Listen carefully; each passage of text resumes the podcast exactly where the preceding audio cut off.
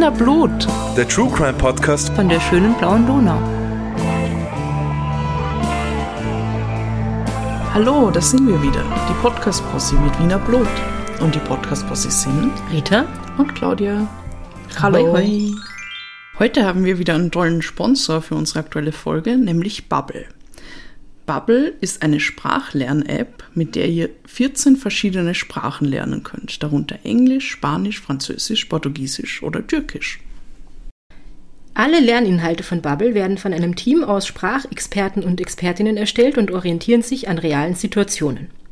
Mit Hilfe von alltagsnahen Dialogübungen und der Spracherkennungssoftware können Lernende ihre Aussprache trainieren. Regelmäßige Wortschatzwiederholungen sorgen außerdem dafür, dass sich das Gelernte nachhaltig einprägt. Die kurzen Lektionen von ca. 15 Minuten passen in jeden Zeitplan und können zudem auch heruntergeladen und offline unterwegs bearbeitet werden.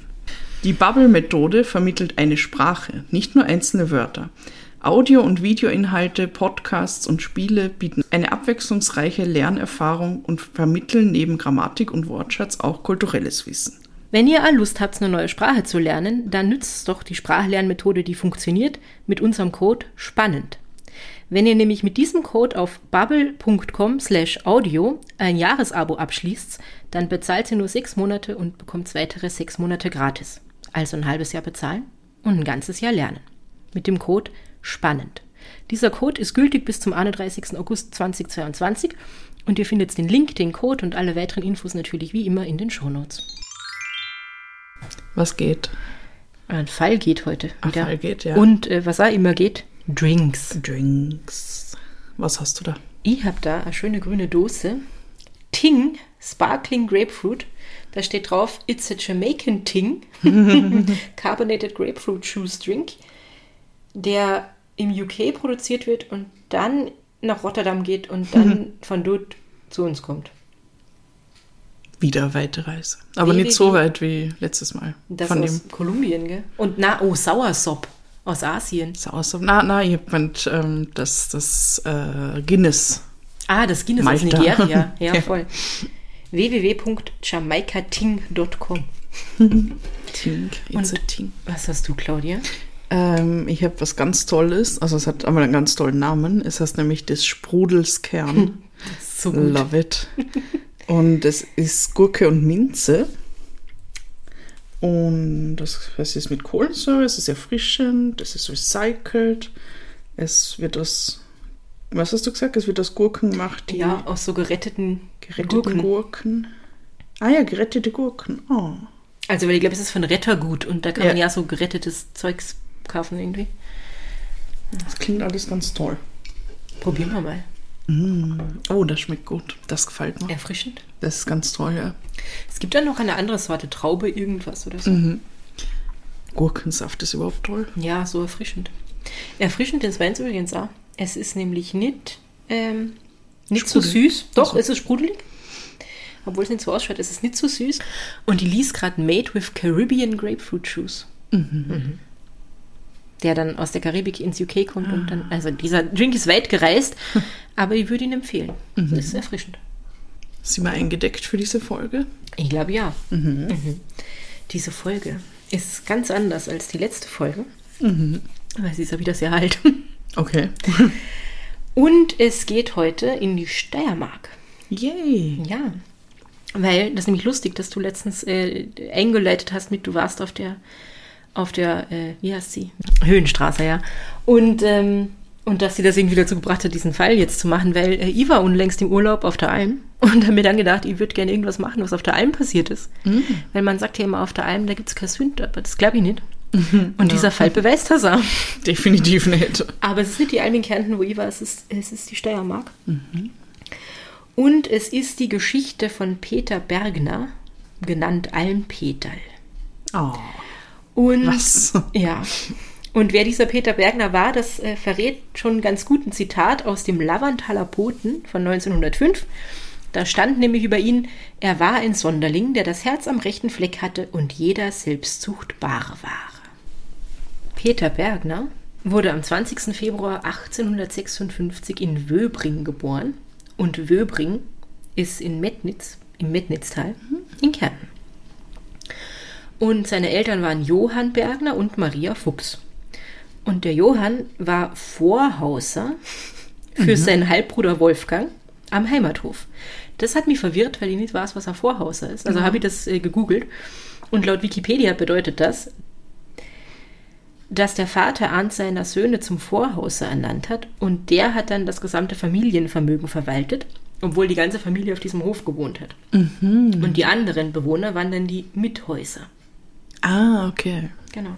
Aber der Vater hat noch gelebt. Nur der Sohn hat alles Wahrscheinlich übernommen. ist es schon vorher, also bevor du Ja. erbst, bist du halt der Vorhauser Ah, und oder ja, Vorhäuser. ja. Und er ist, hat das aber für seinen Halbbruder gemacht, weil der vielleicht noch zu jung war Mhm. oder was auch immer. Ähm, später ist er dann nämlich Bauer auf dem Hof Fulgo Unterer Grübler, was ein toller Name ist, äh, in Wöbring geworden. Und dann später, 1865, und da war dann der Peter auch schon neun Jahre alt, äh, war sein Vater dann Besitzer von einem eigenen Hof, nämlich der Hof Fulgo Gurmann in der Unteralpe. Genau. Und äh, der Johann und die Maria Bergner haben aber nicht nur den Peter gehabt, sondern noch sechs weitere Kinder, nämlich Regina, Anton. Und der Anton ist dann irgendwann später, äh, hat er einen epileptischen Anfall gehabt und ist vom Kirschbaum gefallen und gestorben. Oh Gott. Dann noch Gabriel, Maria und die Zwillinge Benjamin und Franz, die aber auch gleich nach der Geburt gestorben sind. Oh. Ja. Und äh, ansonsten weiß man über die Kindheit vom, vom Peter Bergner eigentlich äh, wenig und überhaupt gibt es bis zum Jahr 1900 nur ganz wenige Hinweise über sein Leben, äh, wie das so gelaufen ist. Ähm, er war anscheinend äh, Müllerbursche und es gibt Berichte, dass er Bademeister bei Pfarrer Sebastian Kneip in Bayern war. Also der, der die Kneipkur erfunden hat und so. Der hat in, in Bayern, in Wörishofen, also irgendwie die- sein Kneip-Ding gepredigt und äh, da war der Peter anscheinend Bademeister, Lustig. was irgendwie cool ist. Und er hat an einem Sägewerk gearbeitet. Also er ist ein bisschen rumgekommen und hat äh, unterschiedliche Dinge getan. Und dann ist ihm noch was sehr Außergewöhnliches passiert. Er ist nämlich vom Blitz getroffen worden. Okay. Ich weiß aber nicht genau in welchem Alter. Das, also, wie gesagt, man findet irgendwie wenig über ihn raus bis, bis, bis 1900. Er ist auf jeden Fall vom Blitz getroffen worden, hat das überlebt, hat aber äh, danach einen Sprachfehler gehabt und einen sehr eingeschränkten Gehörsinn. Oh, wow. Genau. Boah, krass. Das ist eine meiner großen Ängste vom Blitz Vom Blitz getroffen zu werden. Ja, Gott sei Dank ist die Wahrscheinlichkeit nicht so hoch. Und obwohl er jetzt also äh, sich beim Sprechen irgendwie schwer getan hat, nicht so gut gehört hat und er nur eine sehr, äh, sagen wir mal so, äh, basic Schulbildung gehabt hat, wie das halt so bei Bauers Kindern so war damals, ähm, war der Peter ein begeisterter Dichter und hat sehr gern geschrieben. Und irgendwann, und da habe ich auch wieder nicht genau rausfinden können, wann das war, äh, ist er dann ähm, in die Steiermark gezogen, nämlich nach Mürzzuschlag. Also er war ja dann schon in Bayern, eigentlich er aus Kärnten, in Mürzzuschlag ist er dann irgendwie gelandet. Und von Mürzzuschlag ist es nicht allzu weit, habe ich mir sagen lassen, zur Betrulalpe. Und das ist eine, eine Alm auf einer Höhe von ca. 1650 Metern. Und auf dieser Alpe wurde am 24. Juni 1900 eine neue Schutzhütte errichtet. Und zwar zu Ehren von einem sehr berühmten Steirer, nämlich Peter Rossiger. Peter Rossiger war ja, glaube ich, also hat in Krieglach dann gewohnt oder so, aber das ist ja nicht so wahnsinnig weit weg. Und der war dann erfüllt in Mürzzuschlag und das ist ja nicht so weit weg von dieser Alm. Und man hat da also eine Schutzhütte errichtet und sie Peter Rossiger Alpenhaus genannt. Und der Peter Bergner, der war nicht nur dabei, wo diese, diese Almhütte da irgendwie eingeweiht äh, worden ist. Na, am 1. August 1900, da war er 44 Jahre alt, da hat er die Stelle als Hüttenwart angetreten. Weil auf so einer Schutzhütte muss ja immer irgendwer sein, der da ist, wenn Leute kommen und Schutz brauchen in der Hütte und da übernachten wollen und so. Schön. Mhm. Das stelle ich mir idyllisch vor. Ich stelle mir das auch schön vor. Ich habe mir auch Fotos davon angeschaut, das schaut super schön aus.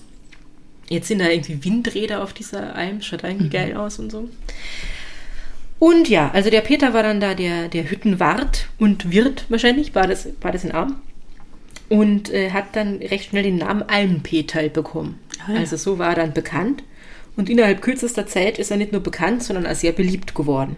Es sind dort äh, Bauern vorbeikommen, die halt irgendwie da rumgewandert sind. Es waren viele Touristen unterwegs, ähm, die bei ihren Wanderungen halt dort eingekehrt sind und die waren alle vom Almpeter total begeistert, weil er so nett war und, und freundlich und genau. Also er galt als warmherzig und freundlich.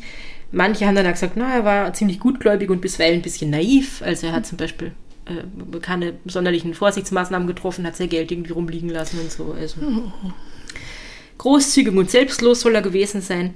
Und äh, dazu gibt es eine lustige Anekdote. Es ist ihm nämlich einmal ein 10-Kronenschein gestohlen worden, den er in einem Buch versteckt hat. Also so zwischen den Buchseiten irgendwie. Und wo er das festgestellt hat, da soll er nur gelacht haben und gesagt haben, ja, wenn der Dieb ein paar Seiten weitergeblättert hätte, dann hätte er einen 20er gehabt. Also er hat das gar nicht irgendwie so richtig übel genommen, sondern mehr lustig gefunden, dass er da bestohlen worden ist. Klingt nach einem sympathischen Kerl. Voll. Und jetzt musst du als Hüttenwart natürlich auch manchmal einkaufen und da oben gibt es ja nichts und seine Einkäufe hat er in Mürzzuschlag erledigt. Und dort hat man ihn gekannt und geschätzt. Und in Mürzzuschlag gab es damals äh, ein Lokal, das hieß Poetenstübel, beziehungsweise Rossiger Stübel im Hotel Post. Und dort ist er mal eingekehrt und nicht nur er, sondern auch die damalige geistige Elite, sage ich jetzt mal, von, von Mürzzuschlag. Entschuldigung, die geistige Elite von uns Ja, zuschlagen. jetzt ist glaube ich nicht mehr so. das klingt lustig. Ne? Oder vielleicht doch. ich meine, ich will- ich will jetzt niemanden mit Zuschlag beleidigen. Na, ich weiß ja nicht. Es ist nur so ein kleiner Ort irgendwie. Und der Bahnhof ist schier. Aber das sind fast alle Ja. Bahnhöfe. Und mehr weiß ich von Mürzzuschlag eigentlich Na, ja nicht. ich bin da mal durchgefahren, weil Schienenersatzverkehr Ah, war. mhm. Und es war sehr schön, es hat mich positiv überrascht. Ja, ich meine, das ist am anderen Ende vom Semmering und den Semmering Also es- mag ich ja sehr. Ja, Viel, viel schöner als Pokanamur zum Beispiel, um Mhm. jetzt weitere steirische Städte zu beleidigen. Wir sind halt Kärntnerinnen, oder muss ja, man mit sowas ja, rechnen? ja. Ähm, ja, also die geistige Elite von Mürzzuschlag. Und das war halt damals unter anderem Peter Rossiger. Und das ist ja schon ein sehr bekannter Ja, äh. Typ. Damals schon gewesen, ähm, zu seinen Lebzeiten und auch jetzt noch eigentlich. Und genauso wie der Peter Rossiger galt auch der Peter Bergner als, Zitat, maßloser Schreiber. Also er hat sehr viel gedichtet, aber er hat auch super viele Ansichtskarten geschrieben, täglich Mhm. angeblich. Und es gibt Leute, die dann irgendwie gesagt haben, mit dem Geld, das er immer für diese Postkarten ausgegeben hat, hätte er jeden Tag sich ein Festmahl Oh. leisten können. An wen hat er die geschrieben? Was war das? An alle, ja, ich glaube an alle möglichen Leute. Also er hat dann den Peter Rossiger geschrieben, an andere Leute, mit denen er befreundet war. Ich glaube auch an Gäste, die mal auf der Hütte waren und so, mit denen er in Kontakt Mhm. Also so, ist. so regelmäßige Korrespondenz. Ja, ich glaube so wie am- Briefe am halt, Laufen aber ja. in Postkartenform und so. Oh, das ist cool. Und genauso wie das vorher schon der Peter Rossiger getan hat, der vielleicht so ein bisschen ein Vorbild für den äh, Peter Bergner war, ähm, hat der Peter Gedichte und andere Texte an verschiedene Zeitungen geschickt, damit die dort äh, abgedruckt werden. Und natürlich habe ich eins davon mitgebracht, damit wir so ein bisschen Eindruck kriegen, ähm, was der Peter so geschrieben hat. Tief im Tal beginnt das Grünen, Einzug hält die Frühlingszeit, doch mein Haus auf Alpenzinnen steckt im Schnee auf Meilen weit. Sitz ich oft im Alpenstübchen, ganz vereinsamt ohne Gäst. Das Schlimmste ist, dass mein liebstes Liebchen nichts mehr von sich hören lässt. Oh no. Bisschen traurig, aber ein bisschen schön. Ja. Und also in dem Gedicht geht es ja jetzt ein bisschen um, er sitzt da einsam in seiner, in seiner Hütte, in seinem Haus irgendwie. Und wirklich dürfte es außerhalb der Hauptsaison äh, ziemlich einsam gewesen sein manchmal, ähm, wenn da jetzt nicht gerade äh, Wanderer unterwegs waren oder halt, also diese Hütte ist als äh, Stützpunkt für Skifahrer und so Skitourengeher errichtet worden. Und wenn die halt nicht gerade unterwegs waren, dann war er da halt wirklich ganz allein, da ist weit und breit nix. Und deswegen hat man dem Peter immer wieder mal geraten, dass er sich doch zu seiner Sicherheit einen Wachhund zulegen soll. Weil man weiß ja nie. Man könnte ja einen Unfall haben und der Hund könnte vielleicht Hilfe holen, so Lassie-Style oder was auch immer. Wenn du da ganz allein wohnst, hat so ein Hund sehr viele Vorteile. Oder so ein Bernhardiner mit einem Schnapsfass Ja, das wäre den super. Hals. Den hätte ich überhaupt immer gerne dabei. ähm, aber der Peter, jetzt haben wir ja schon gesagt, der war vielleicht ein bisschen naiv und, und sehr fröhlich und hat, glaube ich, von niemandem so richtig was Schlechtes gedacht. Der hat sich nicht vorstellen können und wollen, dass ihm da auf der Hütte irgendeine Gefahr drohen könnte. Was soll mir da schon passieren? Ein Hund hat das sich trotzdem zugelegt. Gut. Allerdings war das wohl eher ein kleines Schoßhündchen als ein Wachhund. Er hat sie Lidi genannt. Und diese Lidi ist im Winter mit ihren kurzen Beinchen immer im Schnee stecken geblieben. Lidi. Oh. Also sie war jetzt nicht am besten equipped als äh, ein Almhüttenhund. Und äh, sie hat zwar so in Wachhundmanier immer sehr laut gekläfft, wenn neue Gäste ankommen sind, aber der Peter war ja ein bisschen schwerhörig Oh. und hat das jetzt nicht so mitgekriegt, wenn sie, wenn sie da gebellt hat irgendwie. oh, ich stelle mir so einen kleinen Dackel vor, der im Schnee versinkt, Irgendwas Meter mit kurzen hoch. Beinen halt, ja, die Lidi. Oh. Und ähm, ja, also die Leute haben den, haben den alten Peter ja sehr gemocht und den Hund dann hoffentlich auch. Trotzdem haben sie sich ein bisschen Sorgen gemacht und dann wurde ihm auch schon mal nahegelegt, er soll sich doch, wenn er sich schon keinen ordentlichen Wachhund anschaffen soll, vielleicht einen, einen Revolver zur Selbstverteidigung mit draufnehmen. Der Peter hat gelacht und das abgelehnt. Weil Ach, Peter. Sowas braucht er ja nicht. Und jetzt machen wir einen Sprung äh, zum Spätwintertag im Jahr 1904. Also da ist er jetzt schon eine Weile äh, Hüttenwart dort. Er ist allein in der Hütte und äh, plötzlich wird er da von drei Männern mehr oder weniger überrascht, die halt da ganz unerwartet einkehren. Wahrscheinlich hat die Lidi eh gebellt, wahrscheinlich hat es der Peter wie so oft nicht gehört. Die Männer sind jetzt auf jeden Fall da und das ist ja erstmal gar kein Problem, weil dafür gibt es ja diese Hütte. Die interessieren sich für dieses und jenes in der Hütte, lassen sich von Peter allerhand erklären und ähm, ihm fällt auf, dass sie besonders interessiert scheinen an den Skiern und den Skischuhen, die da rumstehen. Die schauen sie sich die ganze Zeit irgendwie an. Sind die so zum Verleihen oder? Wahrscheinlich, in ihm an, man kann sich total welche ausleihen, ja. Ja. Und hm, muss mein Drink nachfüllen. Ich will gar nicht, dass du weiter erzählst. Das klingt so idyllisch bis jetzt, gell? Ja, ich möchte nicht, dass, dass das jetzt, dass das, das wird jetzt schlecht. What's up? Der Peter und die Lidi leben da ein glückliches Leben, Voll. bis sie Ich- 100 sind. Würde er irgendwie gern mit dem Peter tauschen. Also, ja. Auf jeden Fall, diese Männer sind da, sie interessieren sich für die Ski. Das fällt dem Peter irgendwie auf, dass sie da immer so äh, besonders viel hingucken und so. Und deswegen äh, bietet er ihnen an, dass er doch mal demonstrieren könnte, wie man am besten umgeht mit so Skiern. Weil er ist ein sehr erfahrener, äh, exzellent, hieß es sogar, Skifahrer selber. Und diese drei Männer, die willigen ein und dann gehen sie zusammen nach draußen auf die Piste. Und wahrscheinlich waren dem Peter diese Leute irgendwie nicht ganz geheuer oder nicht besonders sympathisch, weil er spielt jetzt ein ziemliches Katz-und-Maus-Spiel mit ihnen. Er fährt immer wieder so ein Stück abwärts, dann bleibt er stehen und dann deutet er ihnen, sie sollen ihm doch endlich nachkommen. Und ja, das machen sie halt. Die sind natürlich, haben sich wahrscheinlich dann eh Ski ausgeliehen, sind aber jetzt nicht so äh, erfahren damit und kommen nicht so gut voran. Und das macht er jetzt immer wieder, dass er ihnen da vorausfahrt. Und dann will er über so eine Schneewächte springen, also so ein verwehtes Schneeding, übersieht eine Felswand, prallt gegen diese Felswand und äh, bleibt im tiefen Schnee liegen. Oh, fuck. Und diese drei Männer haben wohl wirklich nichts besonders Gutes im Schild geführt. Die eilen nämlich zu ihm hin, aber eigentlich nicht, weil sie ihm helfen wollen, sondern weil sie jetzt eben ihr Chance wittern, sie könnten den Peter und die ganze Hütte ja in Ruhe ausrauben, wenn der jetzt eh da liegt. Aber nicht mit Peter. Der ist nämlich unverletzt, springt schon wieder auf die Beine und äh, fahrt mit ihnen weiter. Also es ist ihm gar nichts passiert, er fährt jetzt immer weiter voraus und holt sie nach und fährt voraus und holt sie nach. Und zwar bis zum Ende der Piste und darüber hinaus, weil er fährt mit ihnen bis zur Gendarmerie im Dorf Ratten. Ah, Weil er hat schon gewittert, dass da was nicht oh, stimmt. Peter. Also wahrscheinlich hat sich der Peter einfach gedacht, er braucht keinen Wachhund und er braucht auch keinen Revolver, um sich zu schützen. Er ist einfach schlau genug, um so zwielichtige Besucher auszutricksen. Ist er ja offensichtlich. Also es ist so eine geile Geschichte irgendwie, wie die dann einfach mit den Skiern zur Gendarmerie fahren. Ich finde es auch schön, dass dieses Dorf tatsächlich Ratten hat. Ja, Ratten. Das kenne ich. Woher kenne ich das? Ich weiß nicht. Egal. Ich weiß nicht. Aber ich kenne es. Ratten. Genau, also das ist eine, eine lustige Episode aus dem einsamen Leben von Peter.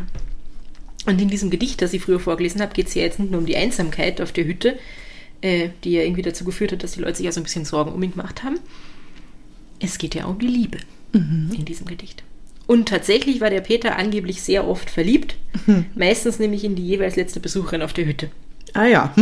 ja, er hatte nicht so viel Auswahl Ja, gehabt. und ich glaube, er hat, sich ja einfach, er hat sich ja einfach sehr schnell verliebt, weil er so ein fröhlicher Mann war. Irgendwie. ähm, jeder von diesen Besucherinnen hat er irgendwie ein Gedicht vermacht, das er extra für sie geschrieben hat. Ähm, manchen soll er sogar Geld für eine Zugfahrkarte hinterhergeschickt haben, damit sie doch bald wiederkommen. Es war für das Jahr 1905 geplant, äh, dass dieses äh, Peter-Rossiger-Haus, also diese, diese Hütte, vergrößert wird. Und der Peter hat sich fest vorgenommen, bis dahin will er verheiratet sein, weil er braucht eine Frau, die ihm dann hilft, das alles zu bewirtschaften, wenn das noch größer wird und dann ist er nicht so allein und das wird alles super. Er hat vorher schon mal ausprobiert, ähm, sich so eine Wirtschafterin als Unterstützung auf die Hütte zu holen. Hat aber nicht so gut funktioniert, weil die war irgendwie dauernd im Weinkeller. und hat sonst nicht viel getan. Ah ja. Habe ich gelesen. Es hat dem Peter nicht so gefallen, musste die Wirtschafterin wieder gehen. Und er will jetzt halt so die große Liebe finden und heiraten. Und dann auf dieser größeren Hütte weiter wohnen. Hüttenwirt sucht Frau, sozusagen. Ja, Almpeter als Suchtfrau. Das sind jetzt also seine Pläne im Sommer 1904. Aber daraus wird nichts. Warum nicht? Weil am 24. Juni 1904 kehrt wieder einmal ein fremder Mann äh, auf, der, auf der Hütte ein. Und das ist jetzt nichts Ungewöhnliches, weil, wie gesagt, dafür ist sie ja da. Der setzt sich jetzt also in die Hütte und der bestellt beim Peter ein Bier nach dem anderen. Und das Bier ist genauso wie der Wein im Keller. Und in diesen Keller kommt man über so eine Falltür im Boden, da geht man an die Treppe runter und äh, holt da die Getränke raus. Und der Peter geht jetzt zum wiederholten Mal äh, runter und steckt diese Kellerstiege wieder rauf. Und da schlägt ihm dieser fremde Mann mit einer Axt mehrmals auf den Kopf und zertrümmert ihm dabei den Schädel. No! Doch. Ja, die wissen, was Lidi getan hat. Gebellt wahrscheinlich. Ah! Der Peter stürzt die Treppe wieder runter, also der fällt einfach die, die, die Stufen wieder runter in den Keller. Falltür geht zu. Ähm, der fremde Mann, der da das getan hat, der Mörder sozusagen, Oh Gott, er ist tot. Ja, Spoiler, Peter ist tot. Der steckt 100 Kronen ein und außerdem die Taschenuhr von Peter und wandert wieder zurück ins Tal nach Mützzuschlag. Den Peter vermisst erstmal niemand, weil das, den sieht man ja nicht so oft, der ist da auf seiner Hütte. Ähm, und erst spät am darauffolgenden Tag äh, kommen dort wieder Wanderer vorbei und die finden ihn dann im, im Keller. Und es dauert dann nochmal einen Tag länger, bis irgendwie eine Gerichtskommission zur Untersuchung von diesem Verbrechen eintrifft und sich das mal alles anschaut. Grauenvoll. Er war so nett. Ich meine, auch wenn er nicht nett gewesen wäre, Ja. wäre es grauenvoll natürlich. Aber er war wirklich nett, also es klingt so und er war ja erst Ende 40 irgendwie und hatte so schöne Pläne. Ja. In der Zwischenzeit äh, ist jetzt dieser, dieser Typ äh, wieder in Mütz Zuschlag unterwegs. Dort fällt er aber relativ schnell auf, weil er hat ziemlich viel Geld. Und Mütz Zuschlag ist jetzt nicht so groß. Man kennt sich. Es ist also der Typ, der hat viel Geld, zahlt irgendwie die Zeche und außerdem bietet er am Wirt in einem Gasthaus äh, die Taschenuhr an und sagt, die möchte er irgendwie, äh, ich glaube, er sagt erst, er möchte sie nur verpfänden und dann halt äh, wieder zurückkaufen. Der Wirt sagt aber, na, das will er nicht, aber abkaufen würde er sie ihm. So. Und er verkauft ihm dann da wirklich die Uhr. Der Wirt hat jetzt diese Uhr und dann hört er plötzlich, zwei Tage später oder einen Tag später, dass äh, der Almpeter gestorben ist. Und dann denkt er sich, dieser Typ ist mir irgendwie komisch vorgekommen, der mir die Uhr verkauft hat. Vielleicht gibt es da irgendeinen Zusammenhang oder so. Es kommt ihm alles komisch vor, auf jeden Fall. Irgendwie merkwürdig. Er denkt sich, lieber mal genauer nachschauen. Bringt also diese von ihm neu erstandene Uhr zum örtlichen Uhrmacher und sagt ihm, kennst du diese Uhr? Und dieser Uhrmacher sagt, ja, die kenne ich, das ist die Uhr vom Almpeter, weil die hat er schon 1887 oder was weiß ich, irgendwann schon mal zum, zum Reparieren zu mir gebracht und bin mir ganz sicher, das ist seine Uhr. Und jetzt ist halt relativ schnell klar, okay, bei diesem Fremden wird es sich um den Mörder von Peter handeln. Und das dauert dann aber noch eine Weile, bis sie den wieder finden. Ich habe keine Ahnung, wie der sich so gut in Mütz Zuschlag versteckt. Aber eine Woche nach dem Mord wird er dann am Bahnhof von Mütz Zuschlag verhaftet. Und es handelt sich bei diesem Wanderer um den 25-jährigen Rudolf Stergar aus Niederösterreich. Der Sterger sagt aber, er war das nicht. Er hat mit diesem Raubmord nichts zu tun. Das sagt er bei seiner Verhaftung. Das sagt er dann in der Untersuchungshaft. Ähm, und das sagt er dann aber bei seinem Prozess im Herbst äh, im gleichen Jahr, also 1904, in Graz. Bei diesem Prozess ist übrigens Peter Rossiger auch dabei im Gerichtssaal, weil er ist ja mit dem Almpeter befreundet gewesen und so.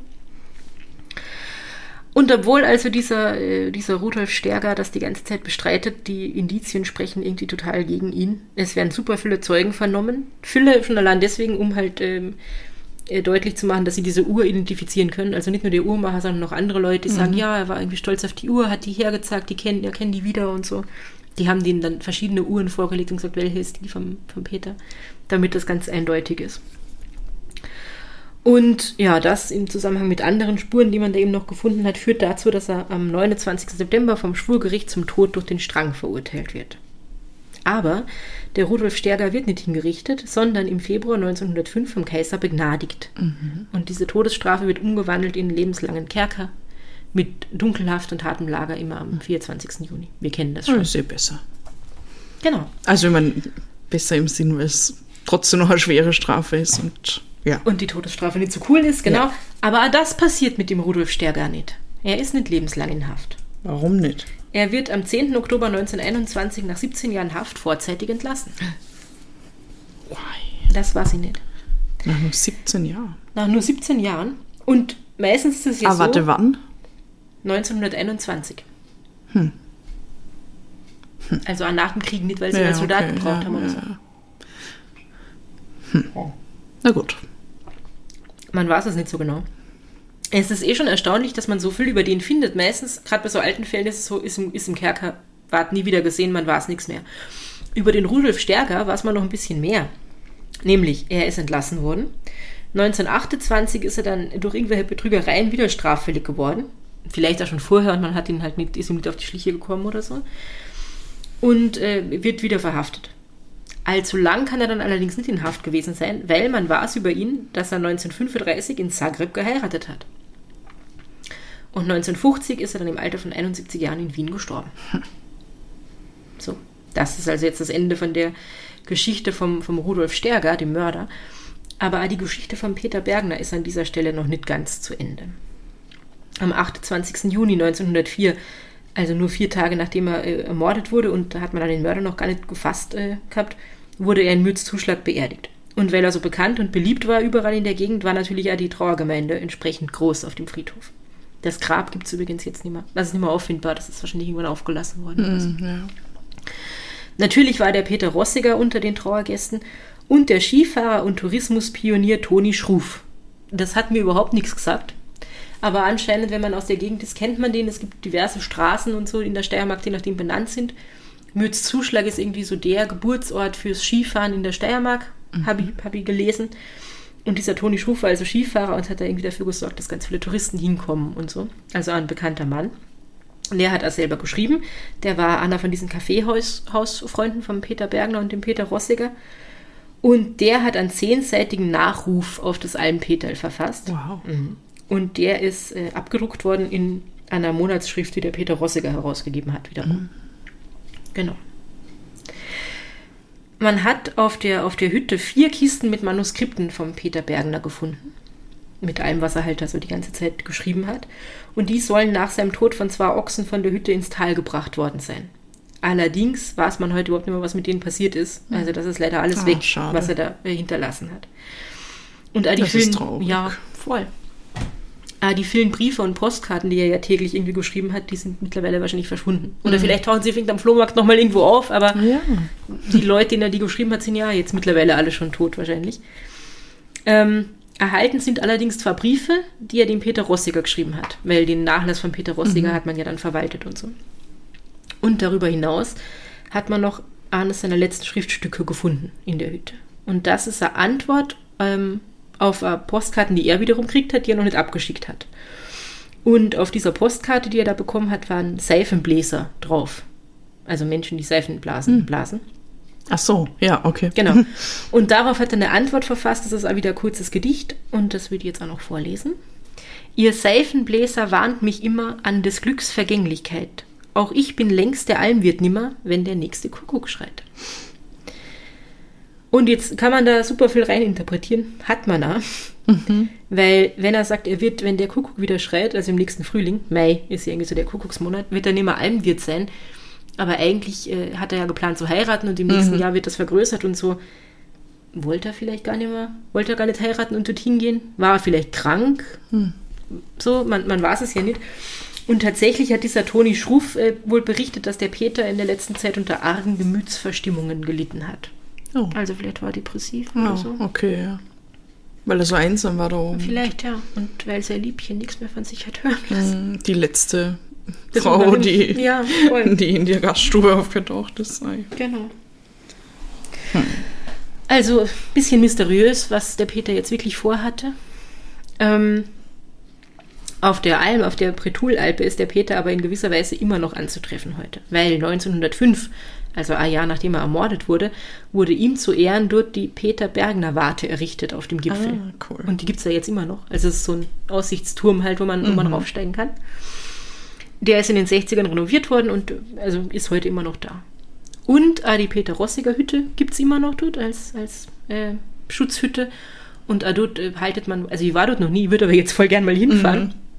Aber anscheinend hängen da noch ganz viele Fotos und Bilder und Zeitungsberichte und was auch immer über den, Ja, den Peter Bergner, ja. über das Almpeterl. Genau. Also er ist nicht in Vergessenheit Mhm. geraten. Und das war die traurige Geschichte vom Almpeterl. Die war in der Tat traurig. Ja. Ich habe gedacht, sie hört vielleicht auf, wo er, wo er dann diese Leute zur Gendarmerie gebracht hat. Ja, das wäre ein sehr kurzes Vergnügen gewesen, aber schöner ist eine tolle Geschichte, Ja, oder? Ich stelle mir das geil vor. Ähm, meine Quellen noch kurz. Ähm, es gibt einen Artikel von Christian Bestandmann im Metnitzer Journal von 2020. Und es gibt einen Artikel von Alexandra Kofler aus der Kleinen Zeitung vom März 2022. Es gibt einen Bericht äh, auf orf.at slash Steiermark. Ähm, und jetzt fragt ihr euch vielleicht, warum es von 2022 irgendwie mehrere jetzt Artikel zu diesem Fall gibt.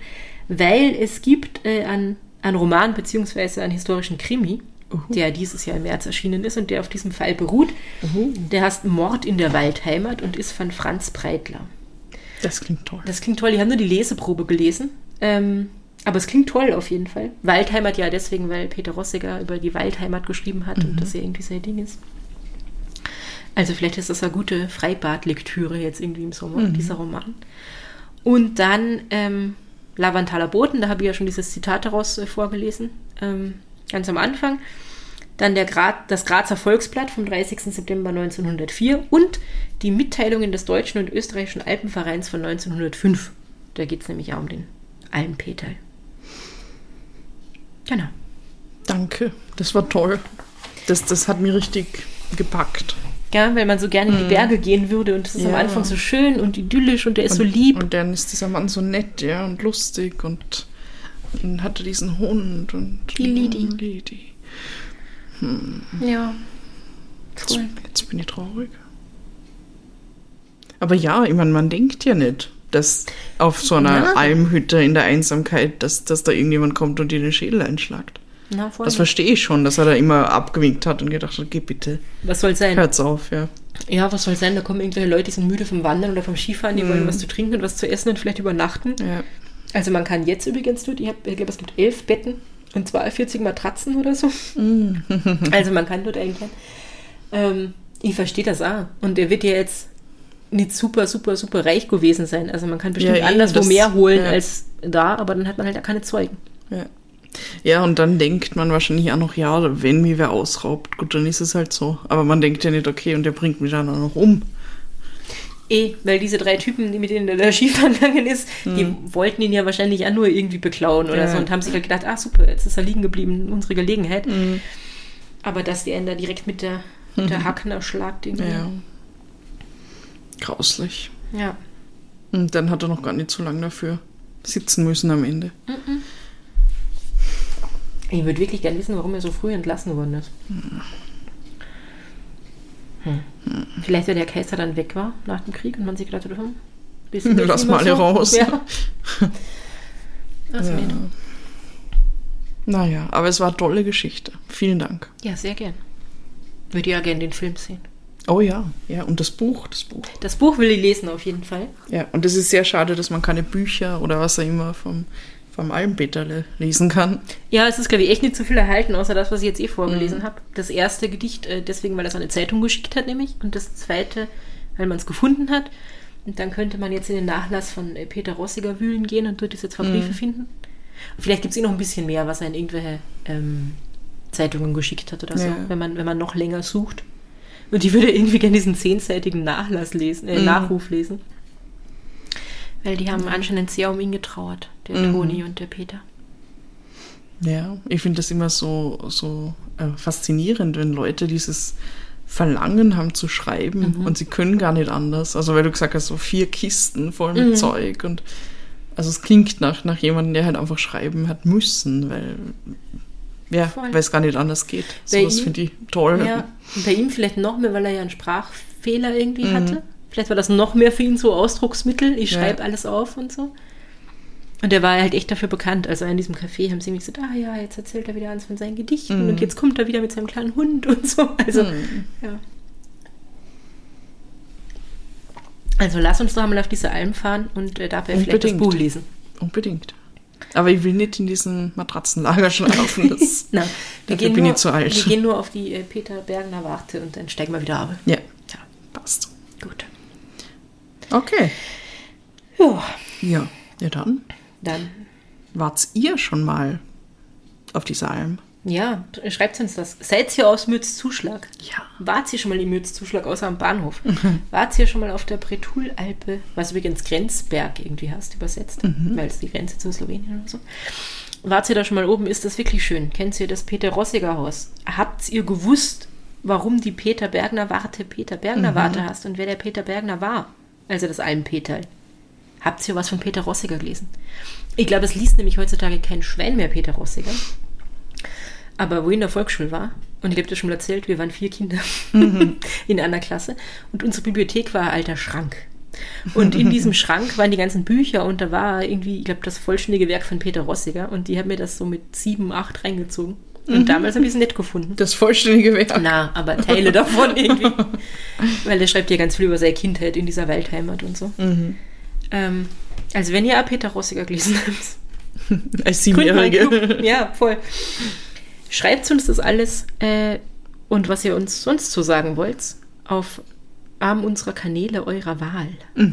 Nämlich auf der Website, die wir haben, www.podcastpossi.at oder auf unserem Instagram, at podcastpossivienna oder über unser Possiphone, dessen Nummer du mir jetzt gleich verraten wirst. Das werde ich machen, ja. Äh, unter dieser Nummer, die ich euch gleich verraten werde. Die Nummer, die du gleich sagen Ja, wirst. da könnt ihr alles hinschicken. Alles Äh, hinschicken. SMS, WhatsApp, Signal, Telegram, anrufen. Fotos, Videos, Sprachnachrichten. Nur nicht anrufen, weil es hebt keiner ab. Folgende Nummer: 0043 677 6346 6263. Wir freuen uns, äh, von euch zu hören und zu lesen. Wir hören uns in zwei Wochen. Und bis dahin, Habt's euch lieb und habt's uns gern. Bye. Baba.